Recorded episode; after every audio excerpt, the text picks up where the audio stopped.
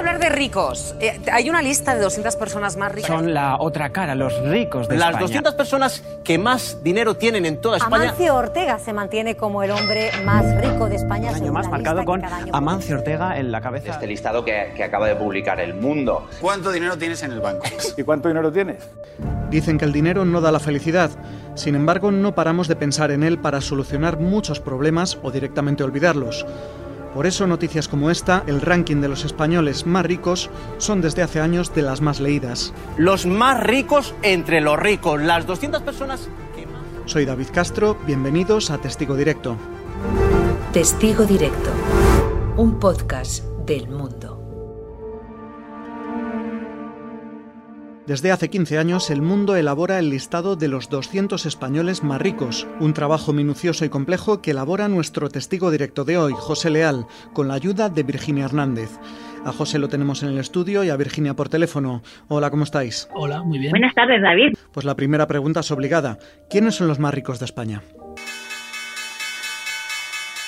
Te puedo decir que los cinco más ricos de España pues son eh, Amancio Ortega, que es el dueño de Inditex, eh, Juan Roch, que es el dueño de máximo accionista de Mercadona, Rafael del Pino eh, y su familia, que son los máximos accionistas de Ferrovial, la constructora, la hija de Amancio Ortega, que es Sandra Ortega, eh, y Solda Orella y su familia, que son los máximos accionistas de la embotelladora de- europea de Coca-Cola. ¿Y qué hay que hacer para estar en esta lista? Quiero decir, ¿en qué invierten su dinero los españoles más ricos? Bueno, eso es una pregunta muy amplia y, yo invito a los lectores a, a consultar la lista una por una. O sea, hay una ficha por cada uno de los 200 ricos en la que se habla que cuánto dinero tienen, eh, dónde lo invierten, eh, qué han hecho el último año, un resumen de la familia o de, o de la persona eh, un poquito más en profundidad y finalmente qué es lo que ha hecho este año durante el coronavirus y cómo le ha afectado la pandemia a su patrimonio. Estamos hablando de los 200 más ricos, pero sin embargo en la web vemos que esta lista es todavía más larga. ¿Cuánto tiempo os lleva a elaborar todo esto? Imagino que meses o... Muchísimos, te diría que más que meses, años. Porque mi compañero José Leal lleva, este, este año hemos publicado la edición número 15, lleva años y siempre está recabando información a lo largo de todo el año para el, para el número siguiente. Pero sí, el trabajo duro empieza unos meses antes, calcula como mínimo tres, cuatro meses antes. Para sacar 200 fortunas, para hacer un ranking de 200 eh, fortunas, hay que mirar muchísimas familias, eh, hay que mirar todos los sectores de la economía y hay que seleccionar quiénes de, de ellas son las que más, más tienen, más patrimonio tienen. Eh, La muestra que utilizamos para hacer ese ranking de 200 en realidad es de 800 y digamos que redondeamos los cálculos de unas 430 familias. En el fondo estamos mirando eh, en torno a unas 500, 600 familias más o menos y por encima llegamos a 800. Y muchos son familias que ya eran familias ricas en la época franquista, o sea, es todo una, es toda una herencia. Aparte, los ricos de verdad no, quiere que no quieren que se hable de ellos. Ya porque se han ido acostumbrando porque son 15 ediciones, pero en las primeras ediciones había problemas, teníamos peticiones de rectificación y cosas similares porque ellos no quieren aparecer ahí. Mira, te pongo un ejemplo. Hace unos meses, aparte de este ranking de ricos, publicamos uno sobre los cotos de caza de España, la propiedad, y muchas veces nombres de ricos, pues evidentemente están en, la propiedad de la tierra. Pues tuvimos bastantes problemas porque no querían estar ahí y es información que habíamos conseguido de las información pública y sin embargo ellos no quieren aparecer porque los que tienen dinero no quieren salir en los papeles, eso está claro. Y si ellos no facilitan esta información, ¿de dónde salen todos estos datos para hacer el ranking? Nuestra base de cálculo son el registro mercantil y la bolsa. En realidad son nuestras dos grandes fuentes de información. Son fuentes públicas, son fuentes accesibles para todo el mundo. Una de ellas es de pago, pero lo bueno que tenemos es que utilizamos fuentes eh, contrastables y fuentes accesibles para todo el mundo y que son, y son fuentes proporcionadas por las propias empresas. Y el dato del patrimonio neto es el dato más conservador con el que se puede medir eh, lo que vale una empresa. Eh, ese dato, en ocasiones, cuando la empresa es cotizada, lo utilizamos el dato de cotización bursátil de un día concreto. Este año hemos utilizado el día 1 de, de febrero para intentar acercarlo lo más posible al cierre de a la, a la publicación del especial. En realidad todas las fortunas que salen aquí, o prácticamente todas, son, son empresarios, salvo eh, dos excepciones, que son Julio Iglesias y la baronesa Thyssen. Todo lo demás son familias eh, dueñas de grandes empresas. Sí, te enteras de unas cosas que dices, sobre todo la parte de cómo es España. Una cosa que a mí me ha llamado la atención estos años cuando he hecho este especial con José es que mm, los grandes millonarios de España son los de las embotelladoras de Coca-Cola. Y aquello lo entregó Franco a estas familias. La embotelladora de Andalucía, la embotelladora del norte, Solda Orella, que es catalana y es una de las mujeres más ricas, la embotelladora de la parte catalana, que al final, fíjate tú, por embotellar Coca-Cola son millonarios. A muchos nos pasa que cuando pensamos en ricos y millonarios inmediatamente se nos vienen a la mente deportistas de élite. Por ejemplo, hace unos días hablábamos del contrato faraónico de Leo Messi. Sin embargo, en este ranking no encontramos ningún deportista entre los 200 españoles más ricos. Es la primera pregunta que surge, ¿no? ¿Por qué no está eh, Fernando Alonso? ¿Por qué no están los hermanos Gasol? ¿Por qué no está eh, Rafa Nadal cuando llevan 20 años en la élite, cuando sabemos que tienen contratos millonarios con grandes marcas, cuando sabemos que solo por premios acumulan grandes patrimonios y precisamente con los deportistas y con los artistas, ellos no tienen esa estructura empresarial ni tienen esa posibilidad de comparar sus patrimonios con estas familias históricas y dueñas de empresas. Por eso cuando, cuando todo el mundo te pregunta por qué no está Gasol, por qué no está Alonso, pues porque sus estructuras empresariales son mucho más difíciles de medir y de comparar con estas otras que sí que podemos medir eh, más fácilmente con datos públicos. La cultura española lo que dice es que las familias ricas, excepto en algunos casos, siguen siendo las mismas familias ricas que lo eran hace muchísimos años. Son, son herederos. Entonces, aunque sus nombres no sean tan conocidos como los de estos deportistas, pues tienen más dinero que ellos. El único deportista que está al límite de ser incluido en la lista es Rafa Nadal, que tiene todas sus empresas en España, que tiene sus inversiones muy bien estructuradas, pero curiosamente el cálculo o el cómputo de esas empresas no le permite entrar en la lista. No llega a los 260 millones que tiene el número 200 de la lista y por tanto se queda fuera.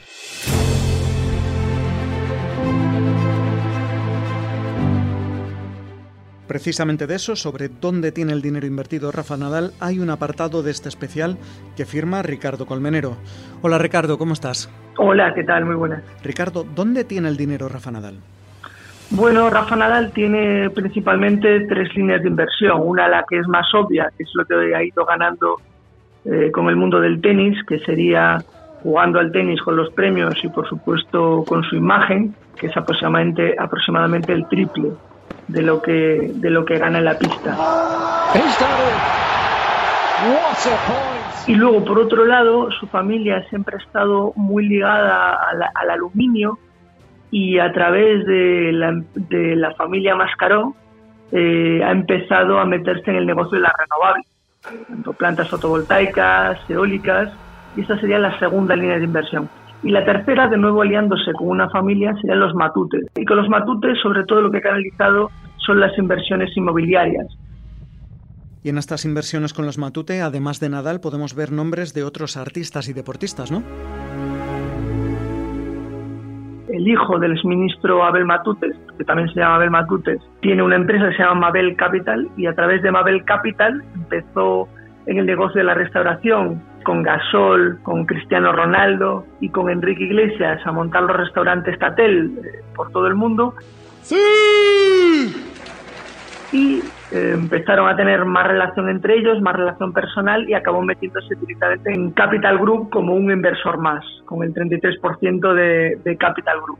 Y dentro de Capital Group, de Mabel, pues em, se ha metido en el negocio inmobiliario, ha ido adquiriendo pues las propiedades inmobiliarias por todo el mundo, oficinas, resorts. También es una empresa que lleva derechos de imagen de deportistas. Em, piensa que eh, Abel Matutes, hijo, es, eh, tiene una cadena hotelera que es Palette Hotel Group, que es el patrocinador del Real Madrid de baloncesto.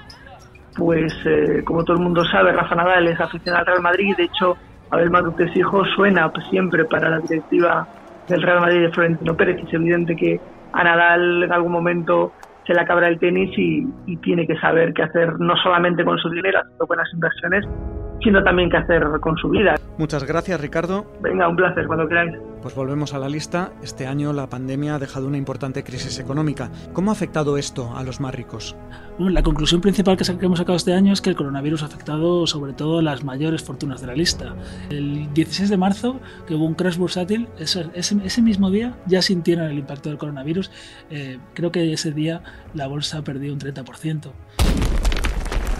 Nos hemos centrado sobre todo en los grandes números, en la cifra, en la cantidad que han perdido los más ricos, que este año ha sido 23.280 millones. Es una cifra que parece muy alta, pero si la comparas con el PIB, con la caída del PIB que se produjo en 2020 en España, en realidad está tres puntos por debajo. O sea, los ricos perdieron un 8,7%, mientras que el, el resto de los españoles, digamos que se empobrecieron un 11%. Ha habido un cambio muy grande también es verdad que aparte de la pandemia este año en el que se han perdido miles de millones, el año pasado fue récord, fueron más ricos que nunca. Entonces no se nota tanto la pérdida porque ya el año pasado eran muy ricos, pero sí, sí, sí que se ha notado. No por cambios de nombres, porque al final en los primeros puestos van a estar los que, los que todos esperamos. Pero por ejemplo Amancio Ortega ha perdido una barbaridad de dinero porque las tiendas de Inditex han estado cerradas no en su parte inmobiliaria, porque ha recuperado dinero por ese lado, porque ha vendido parte de, sus bienes. Pero, y luego Roche, que es el número dos, pues él no ha perdido porque evidentemente es Mercadona y el consumo de supermercados ha sido muy alto. Han perdido mucho dinero, pero no tanto como a lo mejor hemos perdido los demás. ¿Y de cara al año que viene encontraremos alguna sorpresa? El año que viene mm, por los datos que hemos ido analizando este año eh, de balances y de comportamiento en bolsa, está claro que las empresas de la bolsa se van a recuperar mucho antes que, las no cotizadas. ¿Vale? Y luego dentro de sectores lo que está pasando es que se está creando una nueva generación de, de grandes fortunas relacionadas con la energía renovable. Eso va a seguir. Eh, evolucionando este año y vamos a encontrar bastantes nombres relacionados con este sector en la lista del año que viene. También está pasando una cosa interesante en España, es que el sector de la alimentación se está consolidando bastante y creo que es uno de los sectores donde van a aparecer nuevas fortunas en los próximos años. Este año pues queríamos ir un puntito más allá y es dónde tienen su dinero cuando no es en la bolsa. Y vimos algo común, que es por un lado, que, muchas familias de las cárnicas están ascendiendo en ese ranking, por eso hicimos uno sobre carne, otro sobre las renovables, porque hay una especie de peligro de burbuja y se está invirtiendo mucho ahí, y otro algo más clásico, el vino. Nos dimos cuenta de que muchas de las familias de las más ricas de España, pues o tienen acciones o poseen bodegas.